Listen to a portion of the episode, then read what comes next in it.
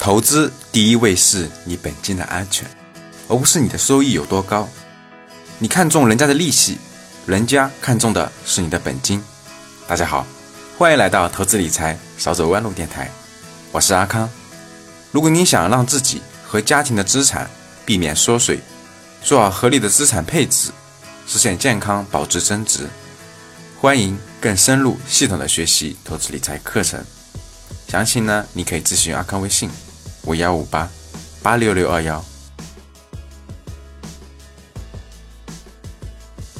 在我们平常交流的过程中呢，有很多听众加微信后呢，问阿康这个理财平台、那个理财平台能不能投资？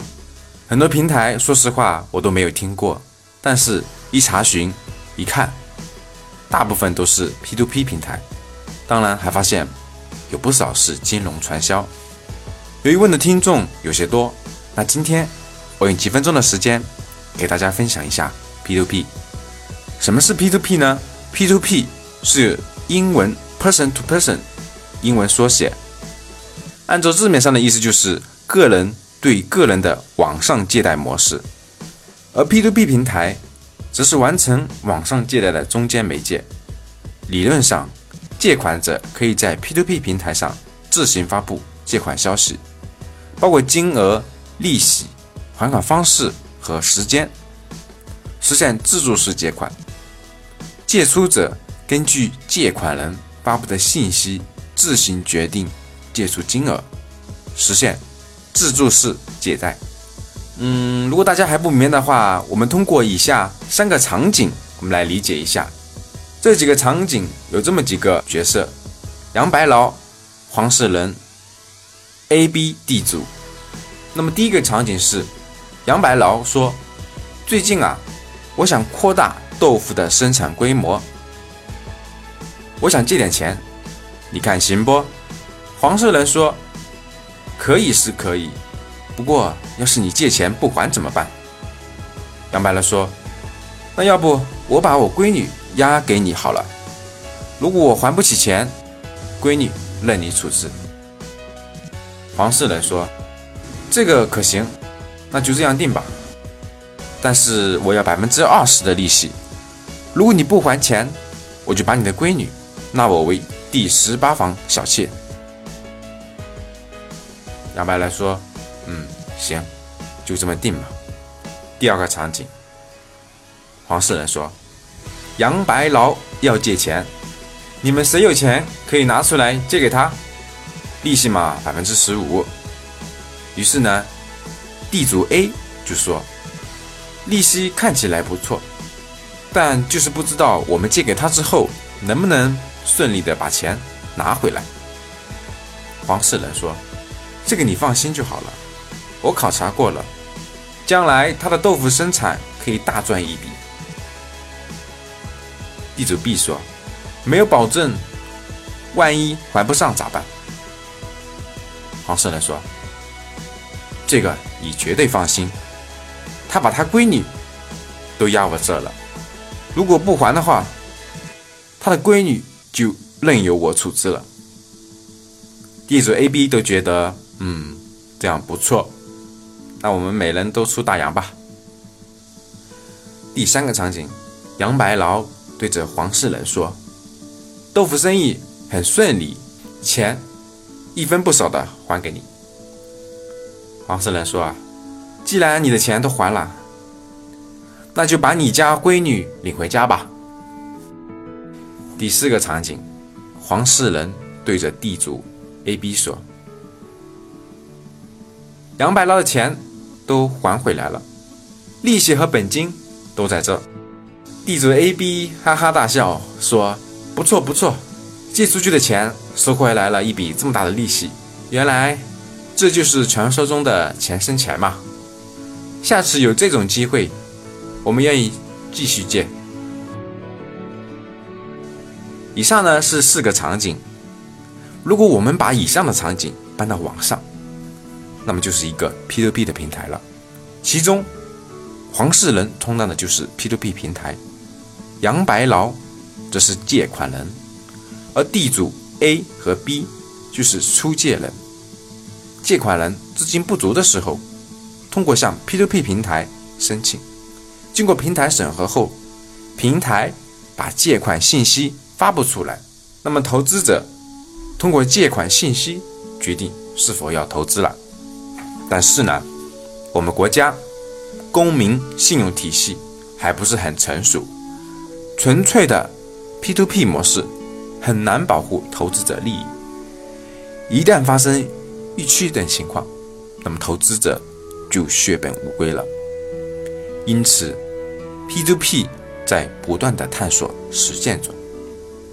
在信用贷款方面，引入亲朋进行联保；其他贷款方面呢，则引入抵押或质押进行反担保。比如上述场景中，杨白劳把自己的亲生女儿抵押给了黄世仁。同时，企业贷款项目引进第三方融资担保公司，对项目进行审核和本息担保，并要求担保规模要与担保方的担保额度相匹配。担保方呢，也要加强自身的风险控制管理。好了，那么通过以上的几个场景，您是否了解了 P2P 呢？下面我们来看看 P2P 的发展历史。全球第一家 P2P 网贷平台是 ZOPA，成立于2005年3月。截至目前，ZOP 是英国最大的 P2P 平台借贷公司。自成立以来，共进行了四轮融资，用于公司的发展，总计七千一百六十万英镑。进入我国是在零七年的时候，从此呢，国内的 P2P 网络借贷平台蓬勃发展，百花齐放，也迅速形成了一定的规模。纵观 P2P 在我们中国的发展历程，从零七年到一四年，大约经历了四个阶段。第一个阶段。零七年到一二年，这个阶段是以信用借款为主的初始发展期。第二个阶段，一二年到一三年，以地域借款为主的快速扩张期。第三个阶段，一三年到一四年，以自融高息为主的风险爆发期。第四个阶段。也就是一四年至今，以规范监管为主的政策调整期。随着二零一五年年末一大批知名平台的跑路，P2P 又进入了一个新的崭新的历史时期。进入二零一六年，国家政策对 P2P 行业不断收紧，各地纷纷出台了 P2P 管理办法，P2P 平台数量增长。开始放缓，合法化、规范化成为业界的新生。其实呢，在早期关注我们格局电台的听众，应该有听过这样一个节目，就是有关于 P2P 的行业地震。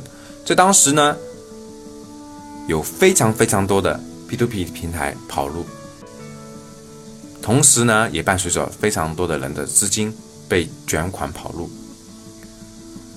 血本无归呀！我记得当时有一位在 P two P 工作的员工也关注了我们。首先，他自己在易珠宝的平台有很高的收益，然后呢，也是出于好心呢，把他大部分的家人的钱都聚集到了这个平台去。后来易珠宝的事件爆发。结果是怎样？大家就我就不说了，大家可以在网上查阅。以上呢是今天的分享，大家对 P2P 了解了吗？分享完了之后呢，我说一下我自己的看法吧。P2P 发展很快，收益呢也相对高一些，但是风险也很高。